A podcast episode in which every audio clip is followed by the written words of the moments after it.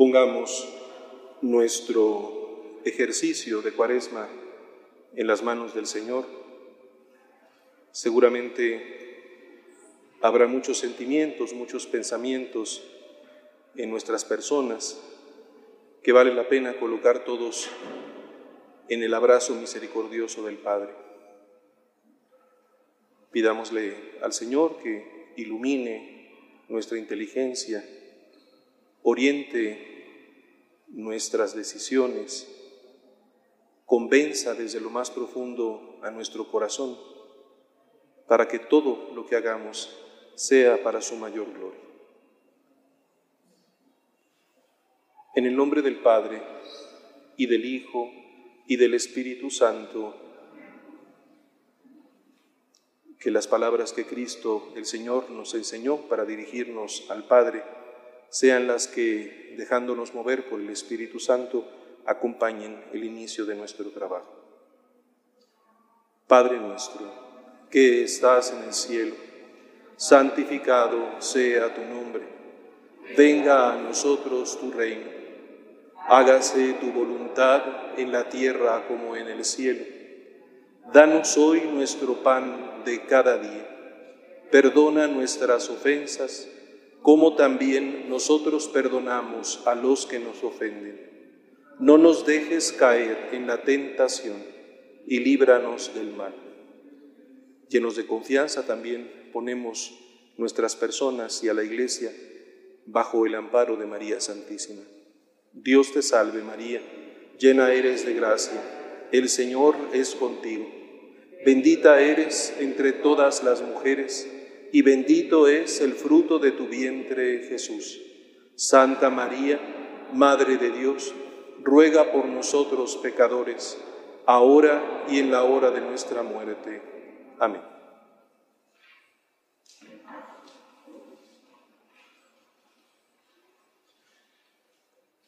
Hemos llamado en este año a estos ejercicios parábolas del camino vamos a acercarnos a cinco textos preciosos que son exclusivos del Evangelio según San Lucas.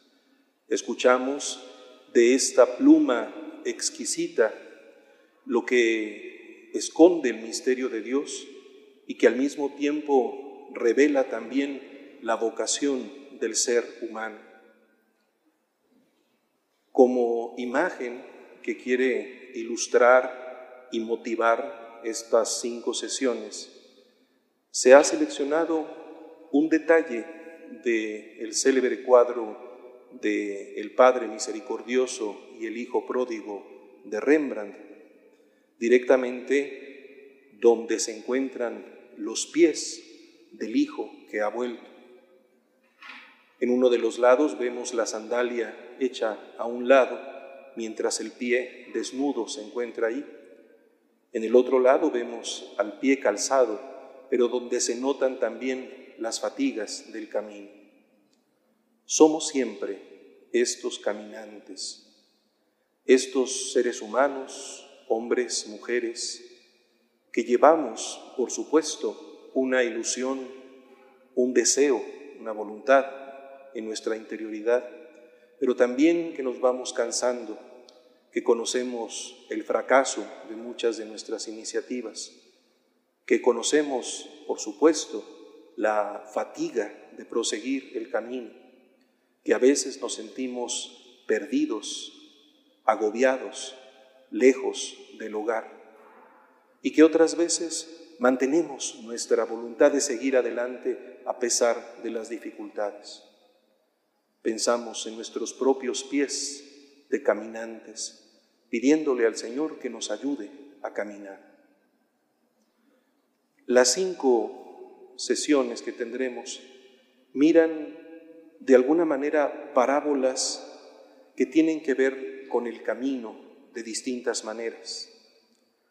En primer lugar, porque son parábolas que en la narrativa de Lucas pronuncia Jesús una vez que Él se ha decidido a dirigirse hacia Jerusalén la ciudad santa, la ciudad donde puede entregar su vida el Mesías, el hombre justo, donde todo auténtico profeta da a conocer el mensaje de Dios, donde Él mismo habrá de morir, a donde ha dirigido muchas veces su caminar. Lucas mismo nos presenta a Jesús niño, cuando teniendo 12 años va con su familia a Jerusalén, sube a Jerusalén para la fiesta de la Pascua. Y será desde Jerusalén desde donde irradiará para el mundo entero el mensaje de la salvación. Nos dice el Evangelio de Lucas que Jesús endureció su rostro hacia Jerusalén. La expresión significa en esto una firme determinación, la orientación clara de su voluntad de caminar hacia allá, desde Galilea hacia Jerusalén, para encontrar en Jerusalén el momento de dar la vida. Se trata, por lo tanto, del camino definitivo de Jesús para que se cumpla su obra. Pero además estas son parábolas del camino, porque la idea misma de una ruta, de un caminar, de un recorrido que va de un punto a otro, de un origen a un destino, estas ideas están también presentes en todas estas parábolas. Algunas mencionan expresamente el camino, en otras se ve una distancia que ha de recorrerse o se habla de la tierra en donde uno vive. En todos los momentos estaremos viendo algo que tiene que ver con el camino. Pero desde ello nos damos cuenta de que en distintas perspectivas se nos va hablando de los seres humanos que estamos en camino. Podemos decir que nos descubrimos caminantes, deseosos de aprender a caminar bien. Se nos muestran nuestros propios pies andariegos, los orígenes desde donde venimos y los destinos hacia donde nos dirigimos mientras recorremos itinerarios. La historia misma de los seres humanos es un permanente caminar a veces se pierde el rumbo, a veces se, recupera el andar, a veces nos fatigamos, a veces caemos en desgracias, pero podemos decir que el hecho de que la humanidad camina se encuentra de alguna manera representada en estas parábolas. Se ilustra entonces a la humanidad en camino.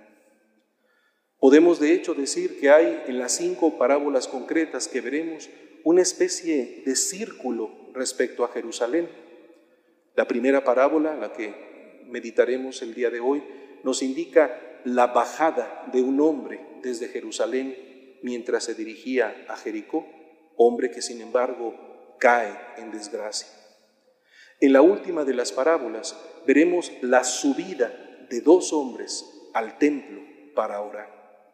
Es como el círculo también de la humanidad que tiene un punto de referencia sólido en la ciudad santa.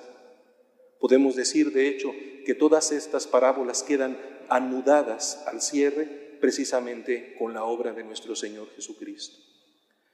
Pero además son parábolas del camino porque nos señalan el modo como los discípulos hemos de seguir a Jesús en el camino. Todo el Evangelio de Lucas tiene esta perspectiva, ir detrás de Jesús, seguir los pasos de Jesús, incluso tomar la propia cruz siguiendo a Jesús.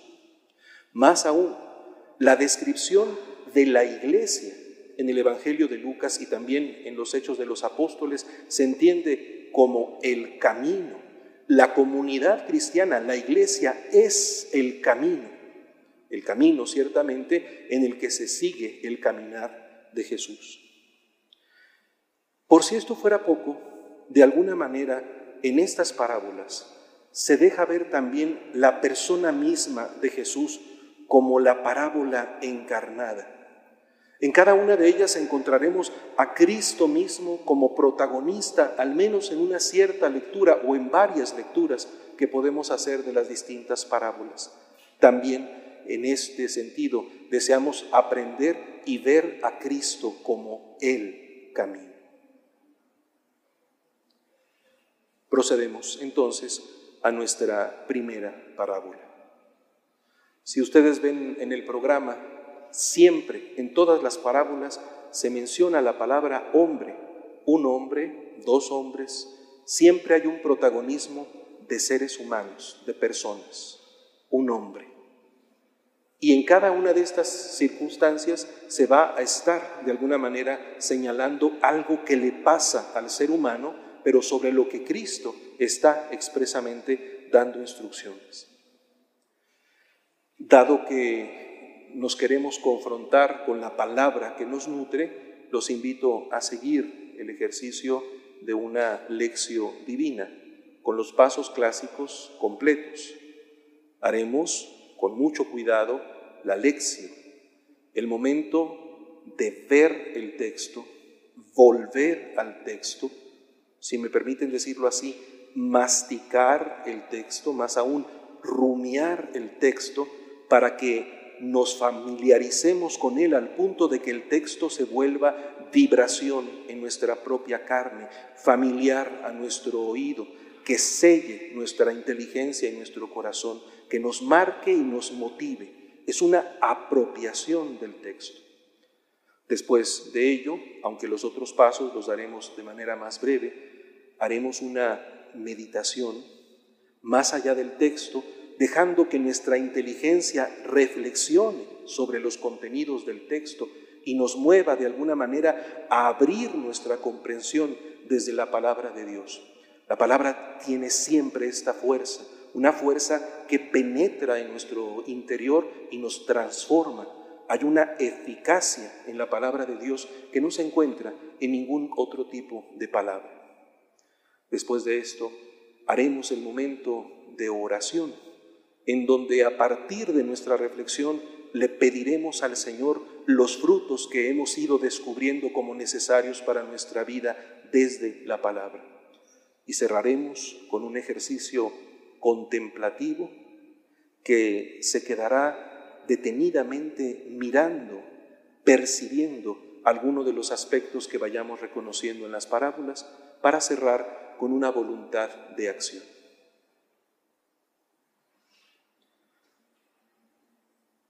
En esto se levantó un maestro de la ley y le preguntó para ponerlo a prueba, Maestro, ¿qué tengo que hacer para heredar la vida eterna? Él le dijo que está escrito en la ley, que lees en ella.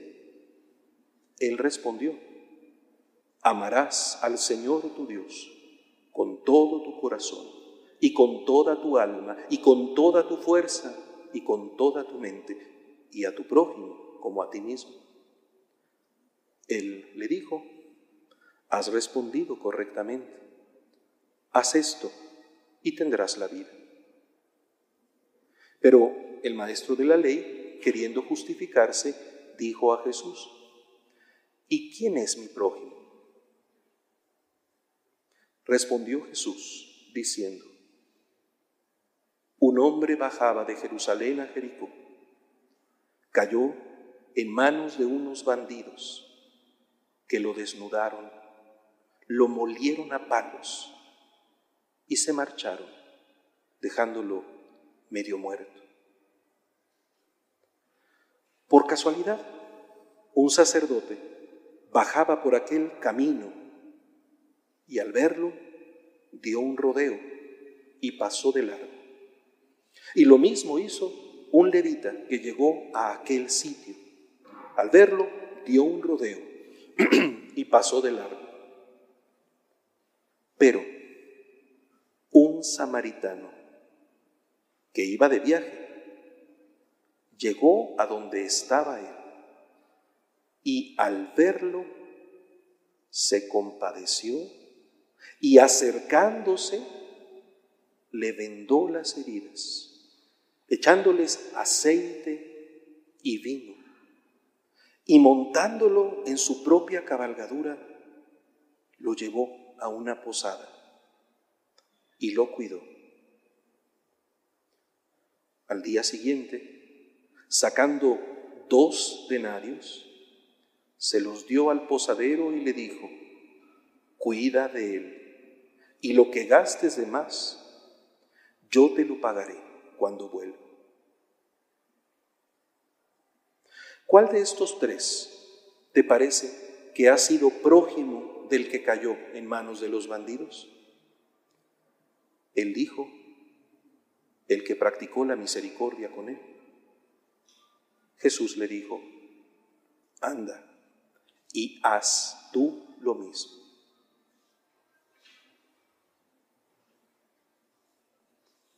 Los invito a que de manera personal relean el texto con calma, dejando, insisto, que mientras ustedes acarician con la vista la palabra de Dios, ella penetre en su mirada, alcance su corazón y los conmueva. Déjense tocar por la palabra.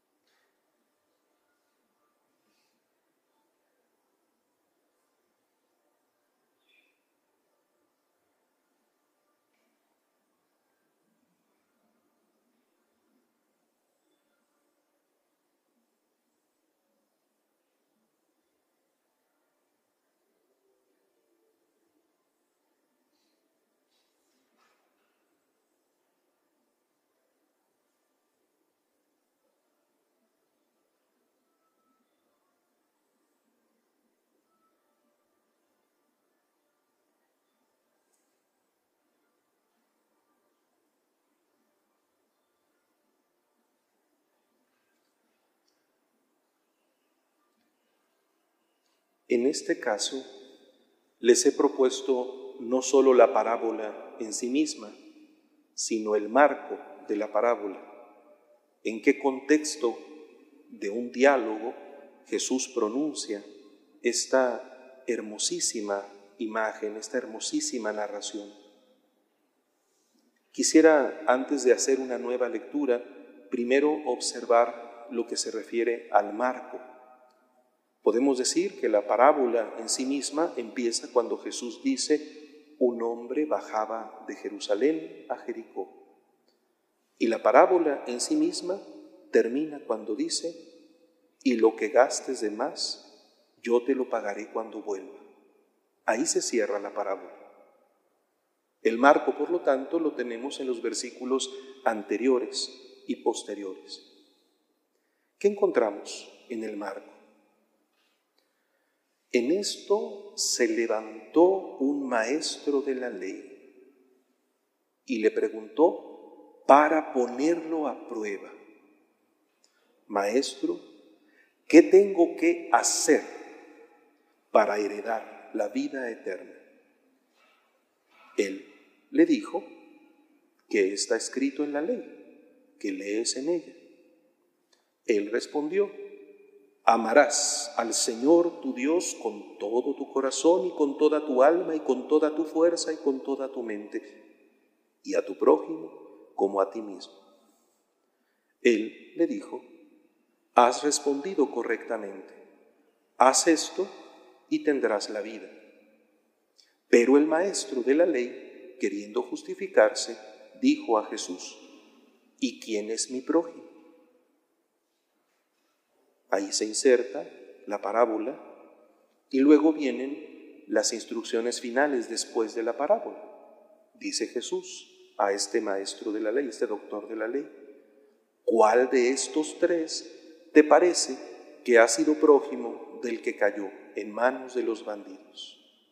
Él dijo, el que practicó la misericordia con él. Jesús le dijo, anda y haz tú lo mismo.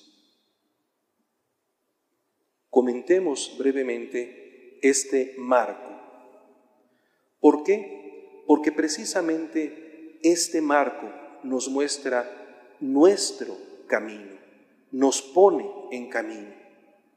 ¿Cómo cierra la expresión de Jesús todo el discurso? Anda. Por ego dice, camina, ponte en camino, anda, muévete, actúa. No es una cuestión de una idea bonita. Hay, por supuesto, una idea hermosa, pero es una idea que ha de encarnarse en una manera de vivir. Por eso Cristo dice, anda y haz tú lo mismo. La acción, la actuación, el hacer, pero un hacer puesto en el camino. Esto es lo primero que queremos destacar. La palabra nos pone en camino con una manera concreta de caminar. Se trata de descubrir el estilo del caminar que se deriva de la parábola. Se trata de aprender no una noción hermosa, que por supuesto lo es también, sino sobre todo una sabiduría de vida que nos introduce en el modo como hemos de caminar en nuestra existencia. Ponte en camino de esta manera, haciendo tú lo mismo. Se nos dice claramente en este diálogo entre Jesús y el maestro de la ley que hay una provocación, una mala intención, lo quiere poner a prueba. Literalmente lo tienta. La tentación que tiene que ver con la manera de comprender. Esta prueba, esta tentación, significa una mala voluntad respecto a Jesús, una intención tal vez de hacerlo caer o de que en su caminar él mismo se pierda. Llama la atención en este marco que los dos, Jesús y este hombre que le pregunta, los dos que dialogan, los que dan ocasión a la parábola, son señalados por los títulos. Él es un conocedor de la ley, un nomicos, un hombre de ley, el que conoce la ley, el que está tan impregnado por la ley que la ley está en su propio nombre. Es un legalista o una persona que conoce la ley, un experto en la ley, hombre de ley, nómicos. Mientras Jesús es llamado maestro, didáscalos, se dirige a él, didáscalo. ¿Qué hay en esta tensión? La ley, efectivamente, es un don de Dios, ha quedado consignada por escrito. Y no es indiferente, tan es así que Jesús le dice, ¿qué dice la ley? ¿Qué lees en ella? Ahí está la palabra escrita y él conoce la palabra escrita. Pero por otro lado, el ser maestro no depende simplemente del conocimiento de determinadas normas. La condición del maestro, de Jesús como maestro, es estar en un nivel de mucho mayor profundidad en el conocimiento de la palabra. Es estar realmente identificado con el sentido de la palabra, es no quedarse simplemente en un cumplimiento extrínseco, sino en desenmascarar o poner en evidencia la riqueza hermosísima de esa, de esa palabra, que se encarna, por lo tanto, en un modo de ser. La pregunta que lanza el experto en la ley no puede ser menos intensa ¿Qué debo hacer para heredar la vida eterna? La finalidad de esta pregunta no es, no es algo cualquiera, no es una situación cualquiera o indiferente. Toda la tensión de la existencia humana se pone en juego en esto, alcanzar la vida eterna. No vamos a desglosar ahorita todo el contenido riquísimo de lo que esto supone para el judío y luego para el cristiano a partir de la enseñanza del Jesús. Pero podemos decir que el sentido íntegro de la existencia se pone en juego en esta pregunta. Es la plenitud última, lo que le da contenido, lo que le da dignidad, lo que le da altura a la existencia humana y que tiene que ver con el don de Dios, la eternidad de Dios que se nos da precisamente como vida. Y aquí llama la atención el juego en este marco. Jesús acepta la pregunta pero no la responde. Hace que el mismo experto en la ley se haga cargo de su pregunta, que la responda él mismo. que la responda a partir de aquello en lo que Él es experto, con la ley, con lo que está escrito en la ley y Él puede leer en ella. Y de hecho, adecuadamente, este experto en la ley responde llegando al núcleo de la ley, que de hecho ya contiene una interpretación de la ley, una respuesta a qué es lo más importante de la ley y que por cierto corresponde a lo mismo que Jesús enseña, que es integrar dos contenidos de la ley. Lo que se refiere al amor de Dios, que está en el libro del Deuteronomio, y lo que se refiere al amor al prójimo, que se encuentra en el libro del Levítico. Él responde porque conoce la palabra. Y entonces queda en evidencia la mala intención de su pregunta. Y esto lo mueve a justificarse, porque hay una explicación ulterior que hace falta todavía. ¿Y quién es mi prójimo? Lesión. ¿Quién es mi prójimo? Porque claro, del modo como yo entienda la palabra prójimo, dependerá qué significa eso de amar al prójimo. Y entonces entenderé adecuadamente qué significa amar a Dios. Y aquí entendemos entonces el sentido del camino que se ha provocado a partir de la pregunta. ¿Qué hay que hacer para alcanzar la vida? Tiene que ver con quién es mi prójimo, con identificar al prójimo. Y es en este marco que nos pone en camino que podemos voltear a la parábola en sí misma. Como es el alimento sabroso de esta noche, vamos a volverla a leer. Y de hecho la leeré yo y después los volveré a invitar a leer, pero ya solo el fragmento de la parábola. Les pediría, sin embargo, que para escucharla pensemos que es la voz de Jesús mismo quien nos está pronunciando esta parábola. Respondió Jesús diciendo, un hombre bajaba de Jerusalén a Jericó cayó en manos de unos bandidos que lo desnudaron, lo molieron a palos y se marcharon, dejándolo medio muerto. Por casualidad, un sacerdote bajaba por aquel camino y al verlo dio un rodeo y pasó de largo. Y lo mismo hizo un levita que llegó a aquel sitio. Al verlo, dio un rodeo y pasó de largo. Pero un samaritano que iba de viaje llegó a donde estaba él y al verlo se compadeció y acercándose le vendó las heridas, echándoles aceite y vino. Y montándolo en su propia cabalgadura, lo llevó a una posada y lo cuidó. Al día siguiente, sacando dos denarios, se los dio al posadero y le dijo, cuida de él y lo que gastes de más, yo te lo pagaré cuando vuelva. Suspenso.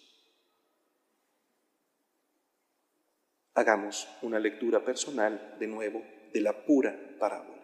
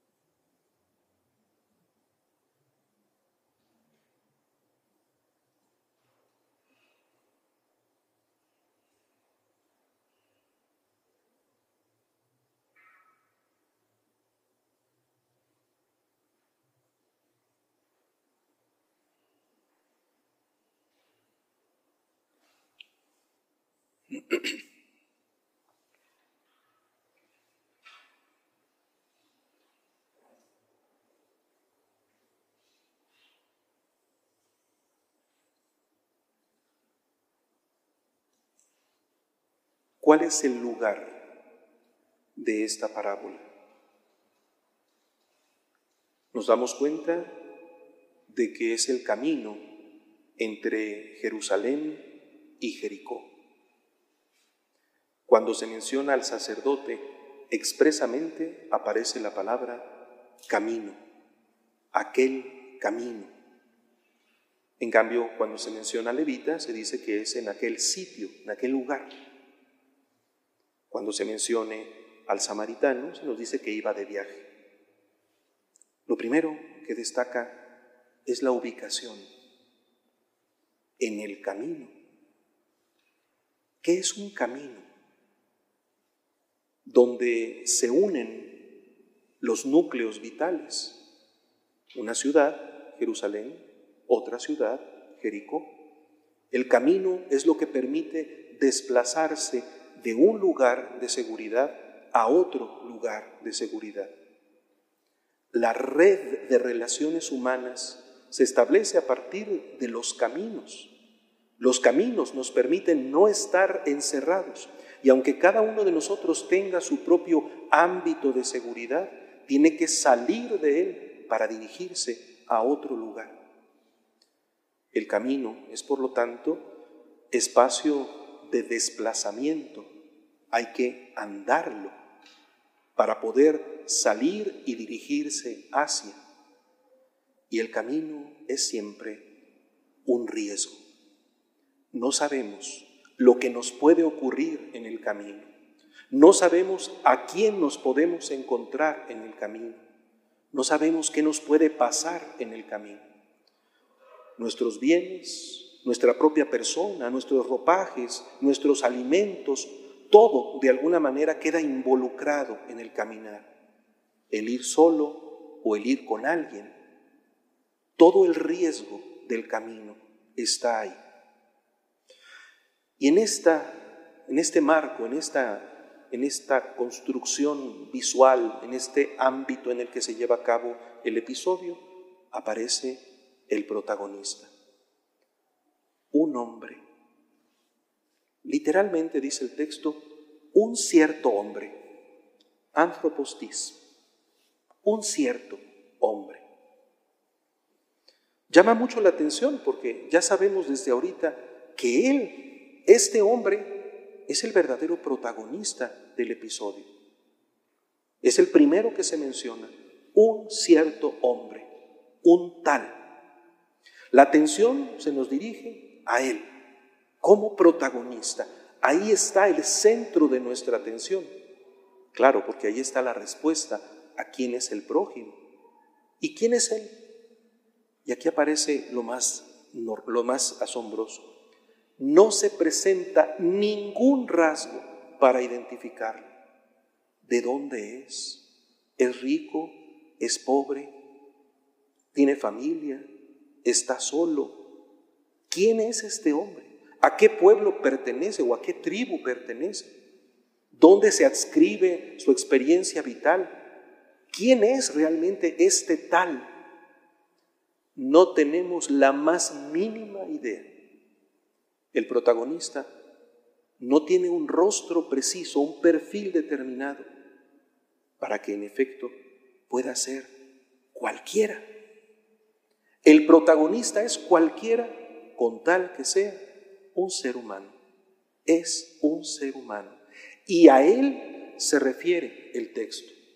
La relación que Jesús va a identificar con lo que significa ser prójimo es quien lo reconoce y trata a él como prójimo, a este desconocido, a este cuyos rasgos concretos ignoramos. Cualquiera. ¿Qué es lo que sí sabemos de este hombre anónimo? Que bajaba, se había puesto en camino, había estado en Jerusalén, la ciudad santa, y ahora se dirigía a Jericó. Dos ciudades cercanas pero muy distintas, cada una con su propia intensidad. Jerusalén, el lugar del templo, la ciudad de David, la síntesis religiosa del pueblo de Israel. Jericó, una ciudad rica y fecunda, un punto de convergencia con muchos otros caminos, toda la naturaleza sobreabundante que por cierto no se encuentra con tanta intensidad en Jerusalén, dos ciudades distintas. Este hombre se había puesto en camino, en ese camino, y es en ese camino donde le ocurre la desgracia. Ahora mismo veremos en qué consiste esta desgracia, pero no hubiera ocurrido si él no hubiera salido, si él no se hubiera puesto en peligro, si él no hubiera lanzado su caminar hacia el cruce en donde aparecen otras personas.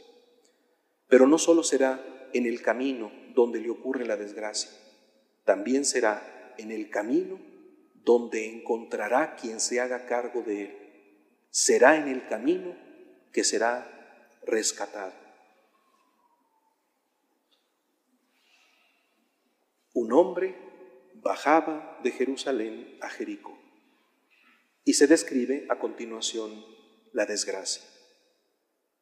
Cayó en manos de unos bandidos que lo desnudaron, lo molieron a palos y se marcharon dejándolo medio muerto.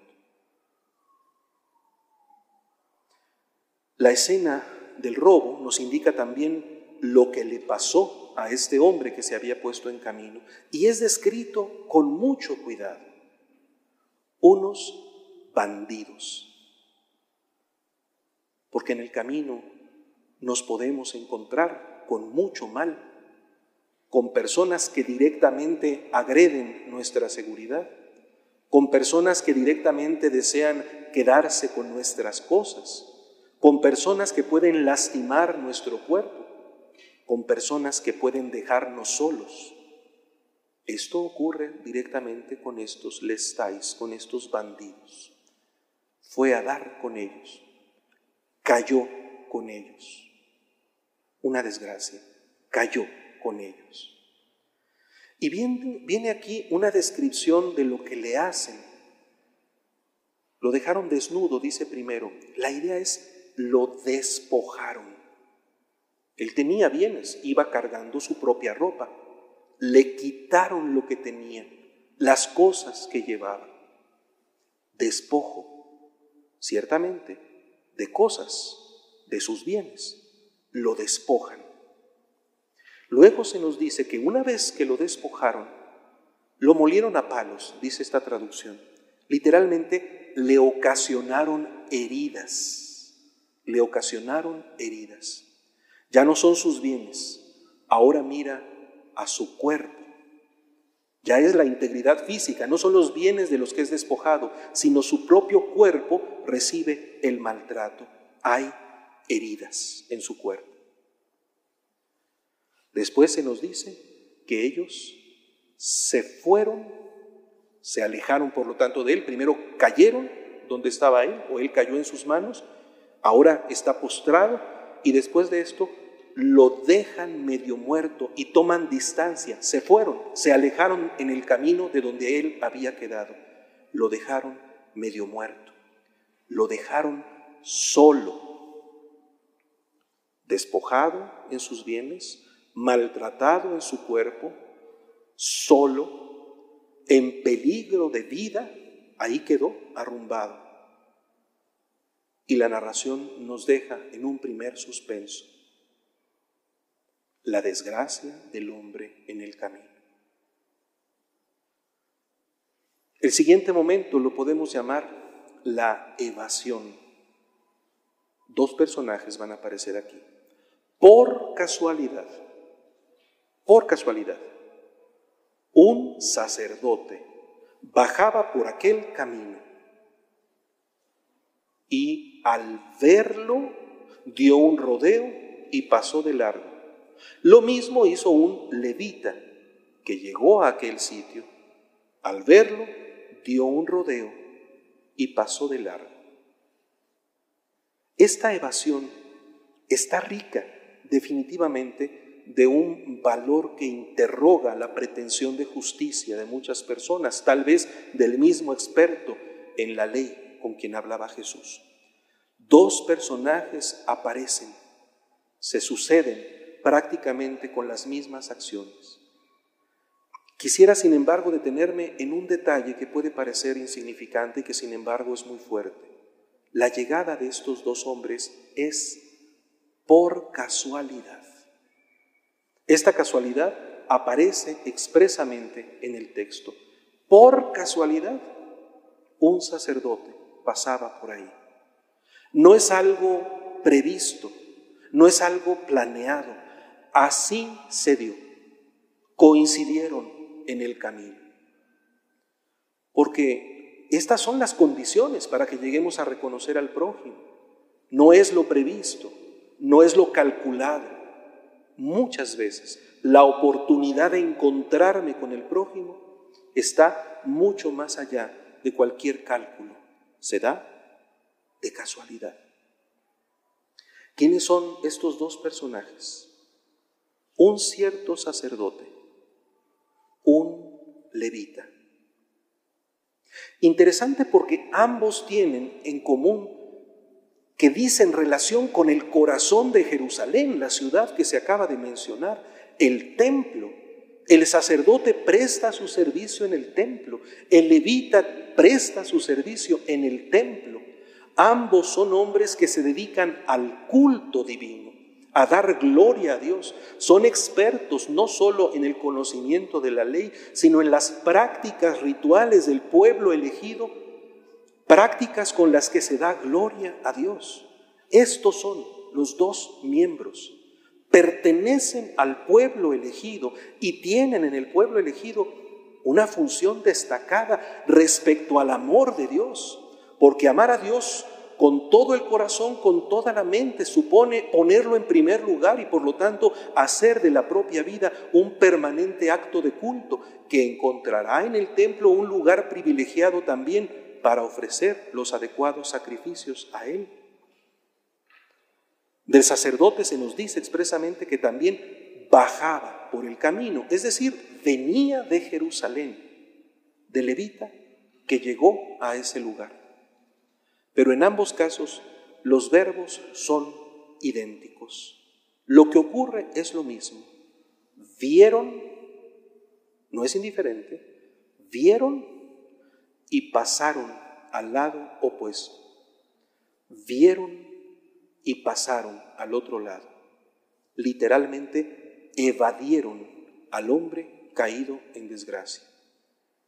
No se dice si lo conocían, si no lo conocían, ni siquiera quisieron enterarse. Lo decimos coloquialmente, le sacaron la vuelta.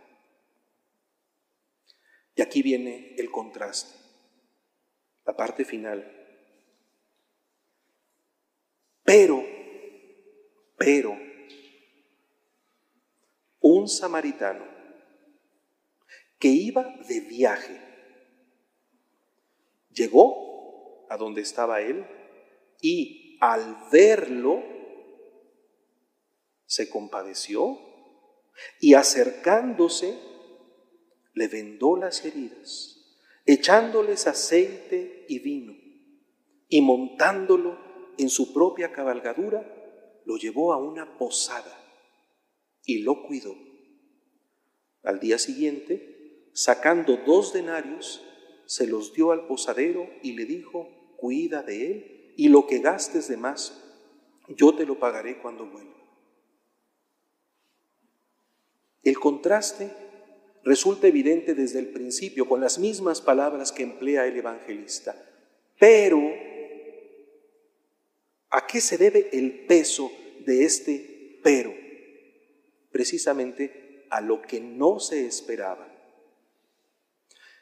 Los personajes que han aparecido antes, los bandoleros, el sacerdote y el levita, tienen en común, por una parte, los bandidos que le hicieron daño al hombre anónimo. el sacerdote y el levita que no lo atendieron. Este samaritano va a hacer exactamente las acciones contrarias o bien opuestas a lo que realizaron los bandoleros y a lo que realizaron el sacerdote y el levita, o lo que no realizaron el sacerdote y el levita. Esta adversativa, por lo tanto, no es indiferente. Un samaritano, de quien menos lo podíamos esperar. Aquellos, el sacerdote y el levita, pertenecían al pueblo. ¿Qué sabemos del samaritano? No pertenece al pueblo, está separado del pueblo. Para el judío, un samaritano tiene otras ideas y otra práctica, otra manera de vivir, otro grupo de referencia. Más aún, es un adversario étnico y religioso. Tiene una lectura equivocada de la ley, diríamos. Es un hereje. Tiene una práctica cultural errada. No adora bien a Dios. De hecho, el camino para él parecería más difícil, porque está en la ruta que no es de los samaritanos, es la ruta privilegiada para los miembros del pueblo de Israel. Venía de más lejos. Y de hecho, no se nos dice que bajaba de Jerusalén, ni que estaba en Jericó, se nos dice que estaba de viaje. La condición es mucho más arriesgada en el caso del samaritano que en la de los otros personajes. La secuencia de acciones, sin embargo, que se presenta es mucho más detallada. Primero se nos dice que vino a él.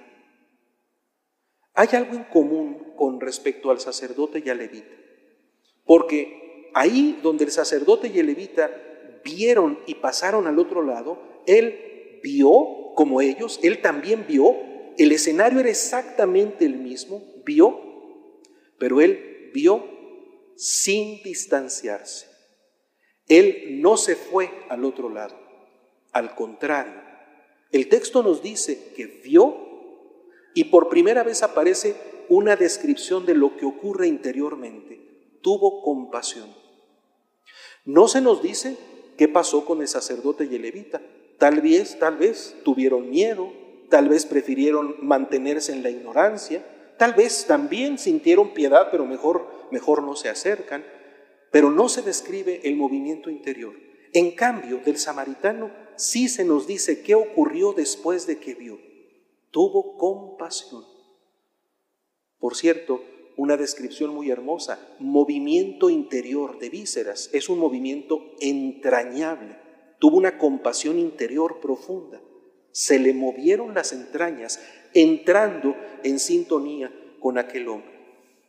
Y este movimiento interior desencadena acciones concretas de compromiso. Y veamos cómo todas ellas son lo opuesto a lo que hicieron los bandoleros. Primero, mientras los bandoleros se alejaron y lo dejaron, él se acercó, se acercó. Entonces el hombre ya no quedó solo, ya había alguien que estaba cerca de él. Se le acercó.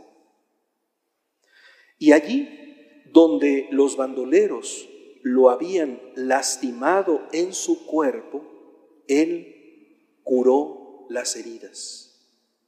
La descripción es plástica porque le va a poner aceite y vino. Va a emplear sus propios recursos cuando a él lo habían dejado despojado y va a emplear sus recursos, sus propias manos, para curar las heridas que ha sufrido este hombre.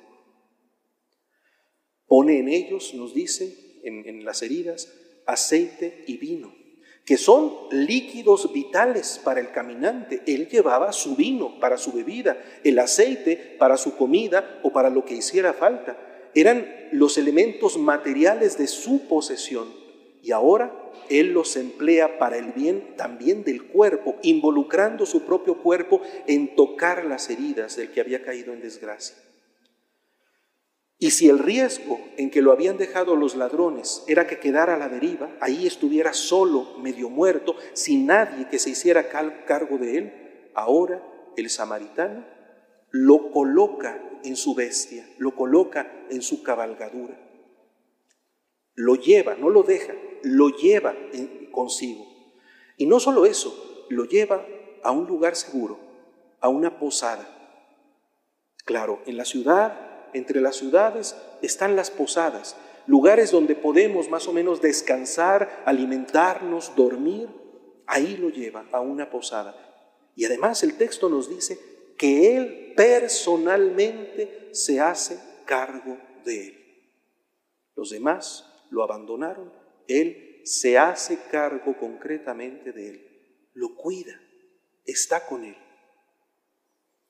Si ya esto evidentemente nos mueve al asombro, a la admiración, a la compasión en nosotros mismos, y esto mismo nos, nos mueve ya a la identidad cristiana, sin embargo, la atención del samaritano desborda en generosidad.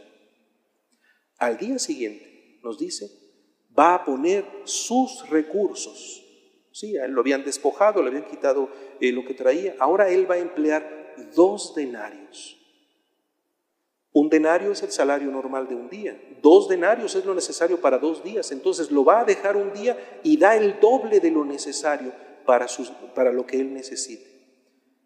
Y además, una cosa que no deja de ser conmovedora, le pide al encargado de la posada que cuide de él. Involucra a otro en el cuidado del hombre que ha caído en desgracia. Él mismo se ha hecho cargo y ahora ayuda a que el bien que él ha hecho pueda ser participado por otros. Solidariza a otros en el acto de la misericordia.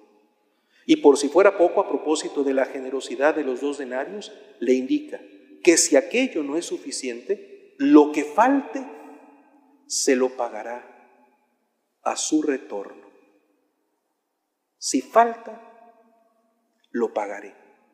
Y luego se insinúa cuando vuelva, porque el samaritano volverá, volverá.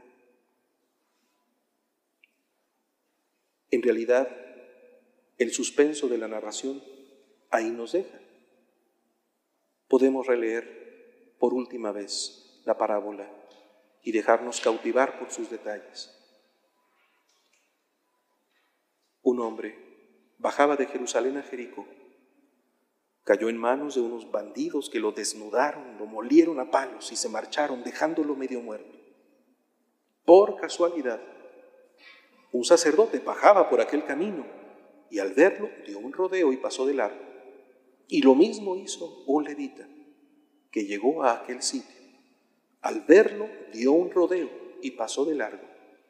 Pero un samaritano que iba de viaje llegó a donde estaba él y al verlo se compadeció y acercándose le vendó las heridas, echándoles aceite y vino, y montándolo en su propia cabalgadura, lo llevó a una posada y lo cuidó. Al día siguiente, sacando dos denarios, se los dio al posadero y le dijo, cuida de él, y lo que gastes de más, yo te lo pagaré cuando vuelva.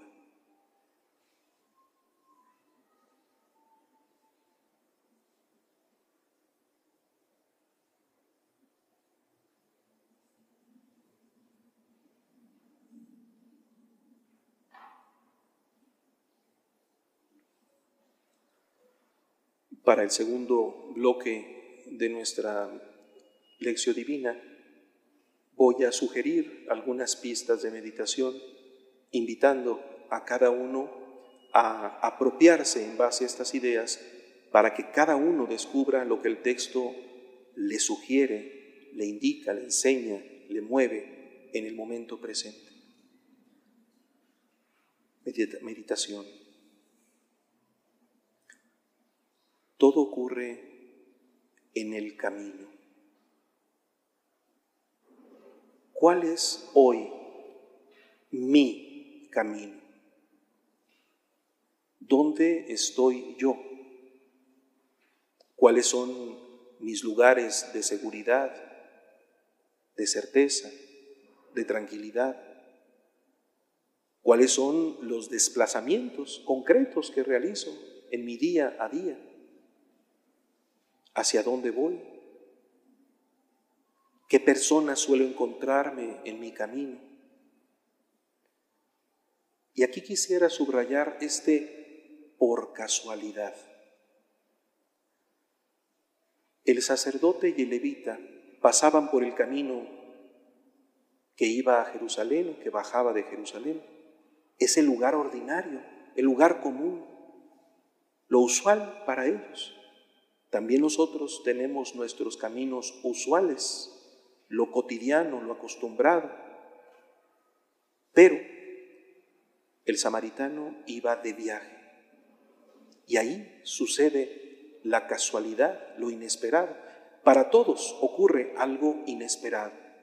El nivel de riesgo es mucho mayor para el samaritano que simplemente iba de viaje. Pero para aquellos dos hombres, para el sacerdote y para el levita, aquel era el rumbo ordinario de su camino.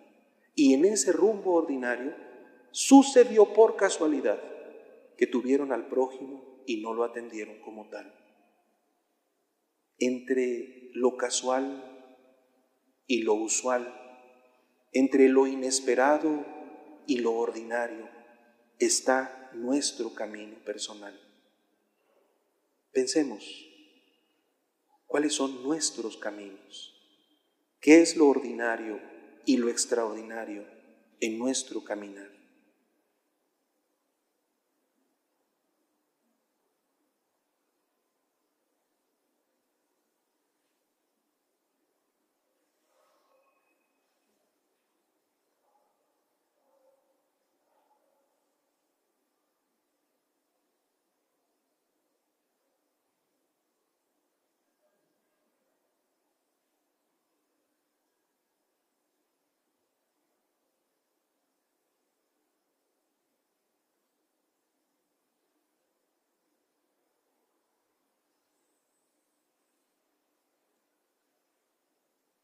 Sobre el escenario de nuestro camino personal, ahí donde está lo ordinario y lo extraordinario de nuestro acontecer, viene la pregunta sobre el camino cristiano, lo que significa caminar como Jesús nos enseña, caminar según Jesús. Y es aquí donde viene para nosotros la pregunta, ¿quién es tu prójimo? La enseñanza es clara, puede ser cualquiera. ¿Quién es mi prójimo hoy? ¿A quién me he encontrado en el camino? ¿Conocido o desconocido? Y a propósito del prójimo, ¿qué me enseña el contraste entre los bandoleros el sacerdote y el levita y el samaritano. Todos vieron al hombre. Unos vieron en el hombre la oportunidad de enriquecerse y de maltratar. Otros vieron al caído en desgracia y lo evadieron. Otro vio al caído en desgracia y se hizo cargo de él. ¿Qué hacemos nosotros? Ver, ver ¿Cómo veo yo en el camino a las personas con las que me encuentro? ¿Qué tipo de mirada dirijo hacia los demás? ¿Tengo atención o tal vez descuido? ¿Veo al otro como una oportunidad de aprovecharme? ¿O veo al otro como un peligro a mi seguridad?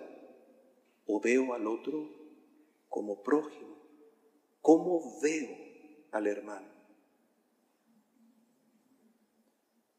Y luego, sobre todo ante el contraste especial entre el sacerdote levita y el samaritano, la evasión.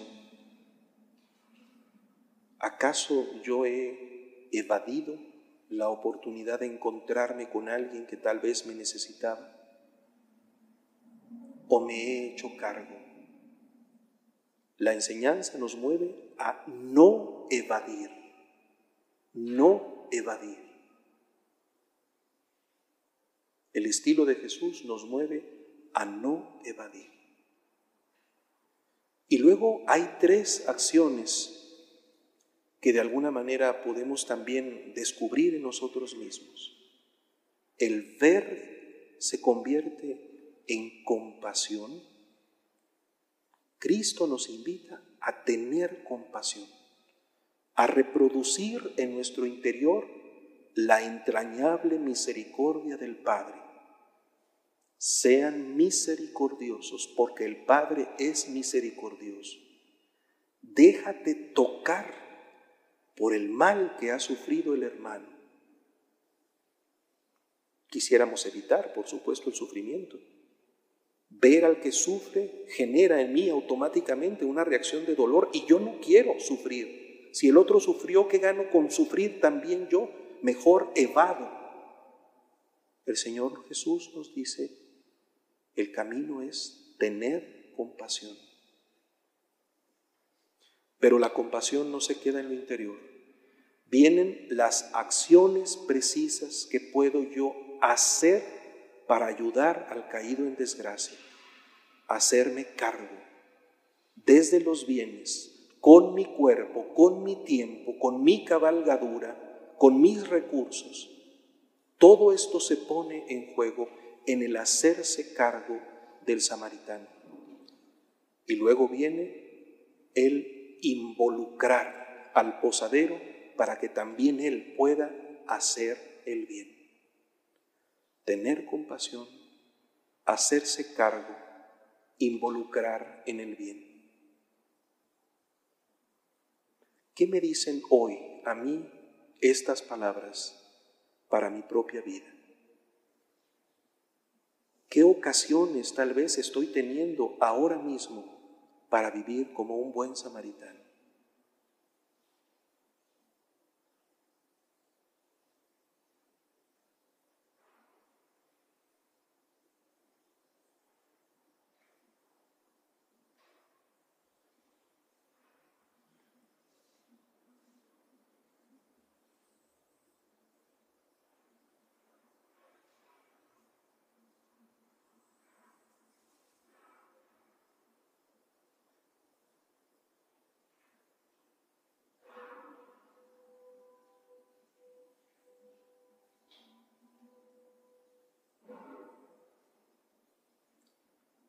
Decíamos que las parábolas del camino nos hacen descubrir nuestro propio camino, nos invitan a caminar conforme a la enseñanza de Jesús.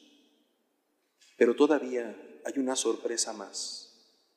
Decíamos que Jesús es el camino, que de alguna manera la parábola nos lo presenta a Él como camino.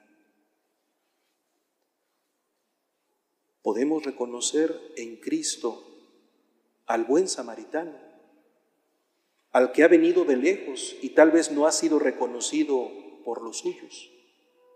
Y sin embargo, en esa condición de extranjero de Jesús, Él es el que ha venido a hacerse cargo del ser humano caído en desgracia. Es Él quien ha asumido la curación que necesitamos los seres humanos, quien nos ha ungido con aceite y ha derramado sobre nosotros el vino nuevo de las bodas del Cordero. Él es el que ha cargado sobre sus hombros como buen pastor a la oveja perdida que somos cada uno de nosotros. Y cargándonos carga también la cruz hasta entregar la vida por nosotros. Él es el buen samaritano. Más aún, en el cierre de la parábola se dice que volverá. Y nosotros vivimos al pendiente de la parucía de nuestro Señor. Esperamos e invocamos su llegada. Ven, Señor, no solo en la Navidad. Lo hacemos permanentemente pidiendo que venga como juez de vivos y muertos. Nos involucra en el hacernos cargo unos de otros en nuestras necesidades dándonos lo que necesitamos para ayudarnos mutuamente y finalmente nos dice que lo que gastemos de más nos lo pagará a su regreso. Él es el buen samaritano. Pero además, siguiendo la lógica del Evangelio ahora de Mateo, Cristo no solo es el buen samaritano, Cristo también es el hombre que quedó a la vera del camino, el hombre caído en desgracia, porque tuve hambre y me diste de comer, porque tuve sed y me diste de beber. Ahí donde estaba el hambriento, el sediento, el encarcelado, el enfermo, ahí estaba Cristo mismo, en el hombre caído en desgracia, en ese cualquiera sin rostro y sin determinación precisa, al que nos encontramos es a Cristo en persona. Y cada oportunidad, sea a quien sea, de ayudarle, es una oportunidad de encontrarnos con Cristo. El hombre necesitado también es Cristo mismo. Doble significado en la parábola de Cristo.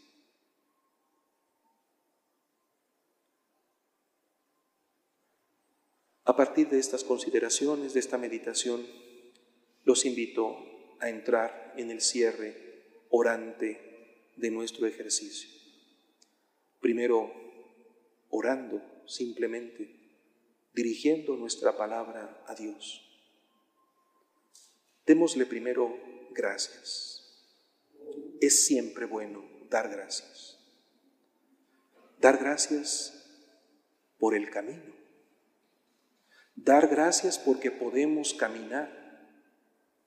Dar gracias porque Él camina con nosotros. Dar gracias porque Él nos enseña a caminar, nos enseña a asumir nuestra responsabilidad en el camino. Démosle gracias al Señor por nuestro propio camino, por nuestra propia historia, por lo usual y por lo casual de nuestro camino, por las personas de nuestro camino, por el tiempo de nuestro camino, por el bajar o subir, por el estar ahí en aquel lugar o por el ir de viaje. Demos gracias por nuestro camino.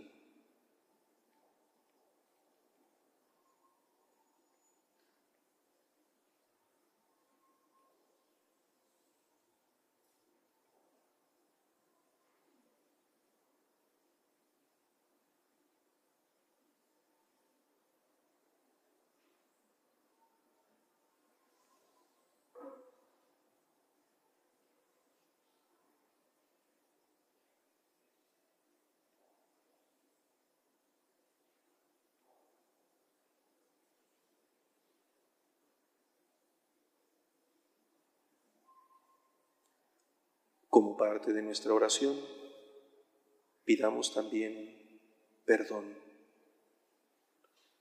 Perdón por los momentos de evasión, por nuestros pecados de omisión, por los momentos en que no hemos conocido a nuestro prójimo, por la indolencia y por el descuido por haber abandonado al hermano, tal vez por haber justificado a veces ese abandono con argumentos de nuestra propia fe.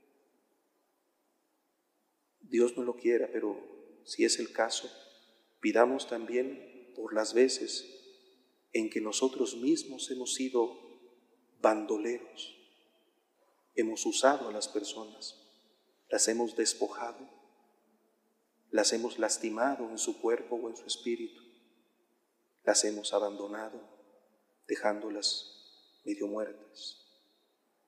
Pidamos perdón por el mal que hemos cometido o por el bien que hemos dejado de hacer.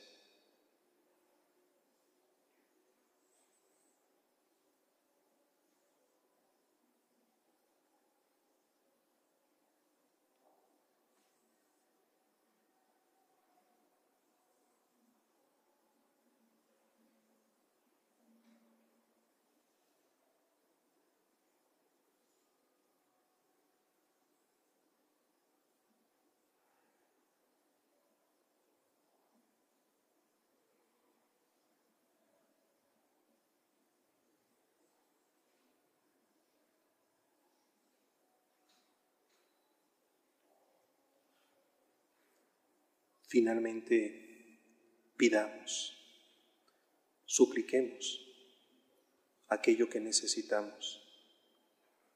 Pidámosle al Señor sentimientos de compasión. Pidámosle al Señor una mirada como la suya.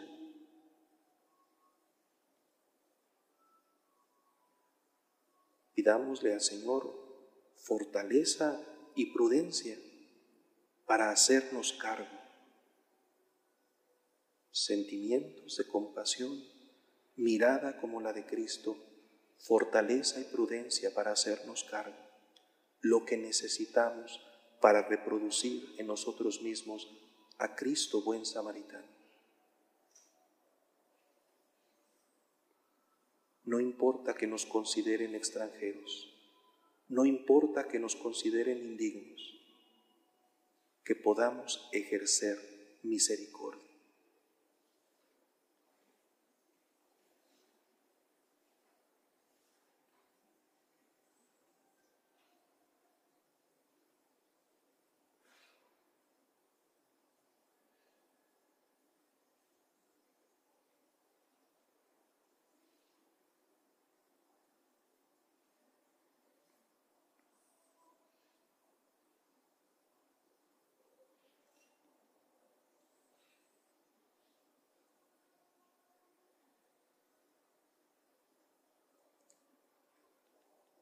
Que nuestra acción de gracias por el camino, que nuestra súplica de perdón por nuestras faltas y omisiones, que el suplicar lo que necesitamos para reproducir al buen samaritano se convierta en un momento hermoso de contemplación. Veamos con los ojos de la mente cómo yo me puedo acercar al prójimo. Sintamos que somos capaces de acercarnos a la desgracia, de inclinarnos ante el que está caído. Veámonos a nosotros mismos rompiendo la distancia, venciendo la repulsión y el miedo, hasta tocar al hermano como prójimo. Y al tiempo que nos vemos acercándonos al prójimo, captemos el acercarse de Dios a nosotros. Él se acerca a mí y me hace capaz a mí de acercarme al hermano. Todo en el reino es cercanía. Cercanía al prójimo como reflejo de la cercanía de Dios. Muy cerca muy cerca está la palabra viva. Acerquémonos y admiremos la cercanía de Dios. Sintamos la cercanía de Dios, el hálito de su Espíritu.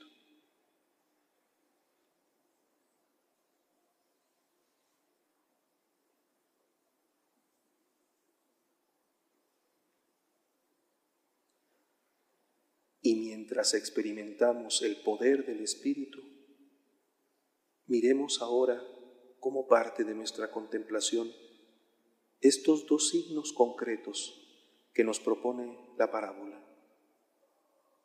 Al hombre caído en desgracia, el samaritano, lo atendió en sus heridas con vino y aceite.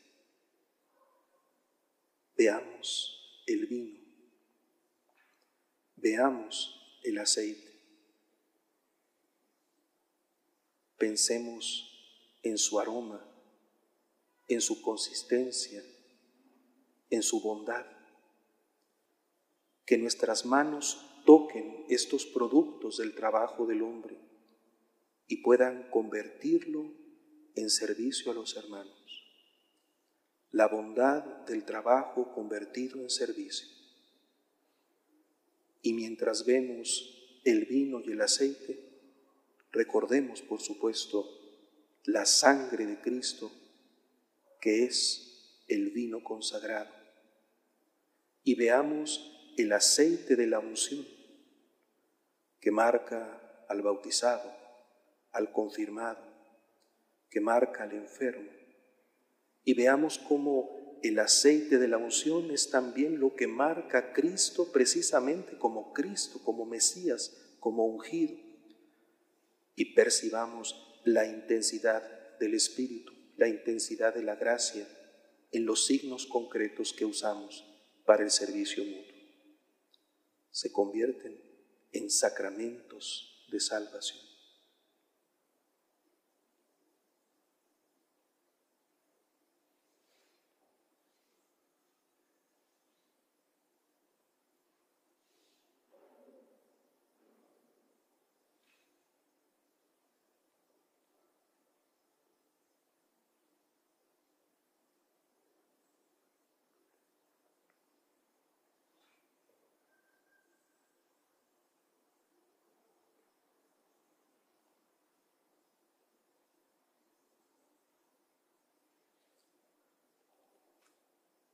Y cerremos nuestra meditación con la última palabra, que es la acción, el compromiso. Escuchemos para esto las mismas palabras del Señor. Ve y haz tú lo mismo.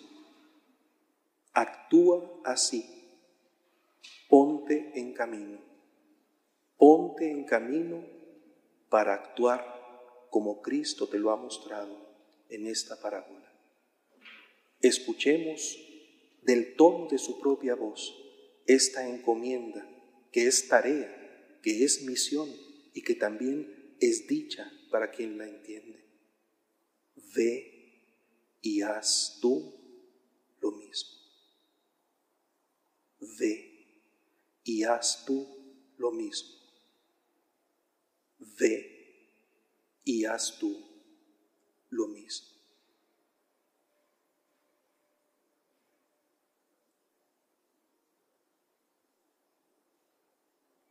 Gloria al Padre y al Hijo y al Espíritu Santo, como era en el principio, ahora y siempre, por los siglos de los siglos. Amén. En el nombre del Padre y del Hijo y del Espíritu Santo. Amén que tengan todos buen retorno en el camino a sus propias casas.